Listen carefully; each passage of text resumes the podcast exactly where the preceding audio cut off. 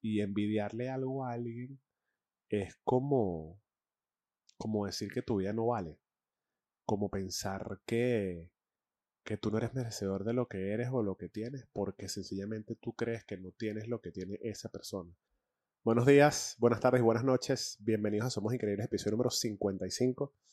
Mi nombre es Mauro Andrés, por si no me conoces, y te doy las gracias una vez más por estar aquí viéndome o escuchándome donde sea que hayas decidido disfrutar de este, de este episodio. Si estás en YouTube, recuerda porfa suscribirte, dejar un me gusta. Cualquier comentario también será bienvenido. Compartir esto si te, si te ha gustado. Si estás en plataformas de audio, Spotify, Apple Podcast, Google Podcast y todas las plataformas para escuchar podcast, recuerda que puedes seguir el proyecto, puedes hacer un rating eh, y cualquiera de estos em, de estas acciones suma muchísimo al, al proyecto. Siguiendo con, con los temas que proponen ustedes mismos que me escuchan y me ven en mi Instagram, eh, tengo uno por aquí que me llama mucho la atención, que dice, voy a tratar dos, voy a tratar dos en, este, en este episodio de hoy. Síndrome del impostor como creativo, creo que ya lo conversé, pero no pasa nada. Y cómo luchas contra la envidia. Me gusta. Me gusta porque creo que van hasta de la mano, ¿no? Al final la envidia, yo no sé si esta persona eh, me hizo el, este comentario, ¿no? esta sugerencia del tema, para hablar sobre la envidia que pueda tener uno hacia otra persona, otro artista, o otro ser humano, o de la envidia que puedan sentir otras personas hacia nosotros. Pero voy a intentar abordarlo de las dos maneras. La primera es esa envidia que puede sentir uno hacia, hacia los demás o hacia, o hacia alguien en específico, que a pesar de que sea algo que no hacemos conscientemente, a pesar de que pueda pasar conscientemente, pues siempre existe, ¿no? Siempre existe esta pequeña envidia a la que llamamos envidia sana. Y creo que no podemos llamar sano a un sentimiento como la envidia, empezando por allí. Creo que cualquier sentimiento de envidia que sentamos hacia alguien eh, no es bonito y creo que deberíamos trabajar mucho con nosotros para entender que todos estamos en nuestro proceso que todos somos totalmente distintos, que tenemos todos nuestro, nuestro tiempo y que sencillamente muchas veces, o, todas las veces, mejor dicho, eh, tenemos oportunidades diferentes. Tenemos oportunidades diferentes, eh, crianzas diferentes, contextos distintos. Y envidiarle algo a alguien es como como decir que tu vida no vale, como pensar que, que tú no eres merecedor de lo que eres o lo que tienes, porque sencillamente tú crees que no tienes lo que tiene esa persona. Y creo que la única manera de, de una de las maneras que se me ocurre desde mi, desde mi esquina para trabajar la envidia es, como lo digo siempre aquí, trabajando. Trabajando, bregándole, chingándole, eh, pensando en cómo puedes obtener esas cosas, pero desde lo positivo. Porque cuando quieres lograr algo porque otro lo tiene, al final cuando lo logres vas a sentirte igual de vacío que cuando sentías la envidia. Entonces creo que es como entender que cada quien está en su proceso, que esa persona a lo mejor si tiene algo que tú quieres, pues te toca hacer los ajustes necesarios para trabajarlo y, conseguirlo, pero conseguirlo desde la genuinidad, desde, desde el amor, como siempre lo digo, con, con tu proceso, con tus herramientas y, y sin esa mala energía. Y la otra manera, que es, no sé si es lo que se refiere a esta persona, pero lo igual le respondo. Si hablamos de la envidia que a lo mejor pueden sentir otras personas hacia nosotros, creo que todo arranca de, del tener una buena vibra, del estar de verdad sin que, sin, sin que te importe, aprendiendo, y esto lo digo mucho aquí, sin que te importe lo que piense el resto, sea bueno o sea malo, obviamente lo bueno suma y lo bueno también hace que uno crezca y que te la creas. Pero así como lo malo no te debería importar, lo bueno tampoco te debería nublar. Entonces creo que si sientes que, que en algún momento la gente tiene envidia hacia ti, pues que no te importe. Así de sencillo. que no te importe y ocúpate de lo tuyo y que ellos sean infelices pendientes de, de, lo, que, de lo que es tu vida. Por otro lado, síndrome del impostor, wow. Creo que si eres creativo de cualquier área, si eres artista de cualquier índole, has pasado por aquí.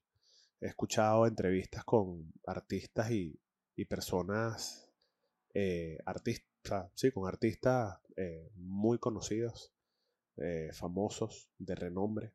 Muchos han servido de inspiración para mí. y todos sufrimos de esto. Todos sufrimos de este síndrome que es básicamente... Hace poco hice un episodio de esto. hace unos tres o cuatro episodios hablé del síndrome del impostor. Que es básicamente, o sea, en términos... en términos como ¿cómo diría? Ay, se me fue. Textuales o literales. El síndrome del impostor es cuando tú crees que estás haciendo algo que no debes, porque sientes que estás haciendo algo para lo que no eres bueno y estás siendo un impostor con la gente, básicamente como parafraseando un poco el término. Pero si lo llevamos un poco más al contexto artístico o al contexto personal, el síndrome del impostor es no creerte lo que tú eres o no creerte lo que vales. Y creo que cuando te paras un ratito en tu, en tu presente, en tu realidad de hoy en día, y ves un poco hacia atrás, y ves los, no tienen que ser cosas grandes, las pequeñas cositas que has logrado gracias a hacer lo que haces, y a no pensar que eres un impostor, y a no pensar que estás eh, creyéndote algo que no eres, porque sí lo eres. Si eres fotógrafo, eres fotógrafo, estás creciendo y progresando para ser mejor fotógrafo si eres actor, estás creciendo y evolucionando para ser más, no es que ahora no lo eres. Porque creo que, eh, esto nunca lo he dicho aquí, pero creo que cuando tú te propones dedicarte a algo, principalmente algo que tenga que ver con el arte, por ejemplo, en mi caso la fotografía, yo agarré un día una cámara y obviamente ese día yo no dije que era fotógrafo, pero cuando vi cierta evolución, sí lo dije y no pasa nada. Tú puedes decir hoy en día que eres fotógrafo o que eres DJ o que... Y no importa siempre y cuando no seas una persona que todos los días cambia de oficio y que todos los días le dice a la gente que es algo diferente, pues créate tu película y enfrenta el mundo con la convicción de que tú estás evolucionando y creciendo para ser lo que eres. Entonces, a lo que yo con el síndrome del impostor es que básicamente son esos momentos puntuales en los que te sientes frustrado, en los que te sientes estancado, y en el que sientes que a lo mejor como no avanzas o como que a lo mejor se te acabaron las ideas, no eres bueno para lo que estás haciendo y le estás haciendo pensar al mundo que tú no eres valioso. Y si algo me ha servido en todo este proceso como artista, como creativo, como persona, es ver un poco hacia atrás, como ya lo mencioné, y ver las cosas que he logrado haciendo esto que yo hago, ver a dónde he llegado, los lugares que he pisado, las personas que he conocido, eh, el dinero que he ganado y darme cuenta de que no hay un impostor. Hay sencillamente una vocecita que te juega en contra todos los días, desde que te despiertas en la mañana hasta que te acuestas en la noche, que es tu mente. Y lo dije una vez, no eres tu mente. Hay que aprender a mandar a callarla y a trabajar en que uno es un ser independiente a lo que piense ella como, como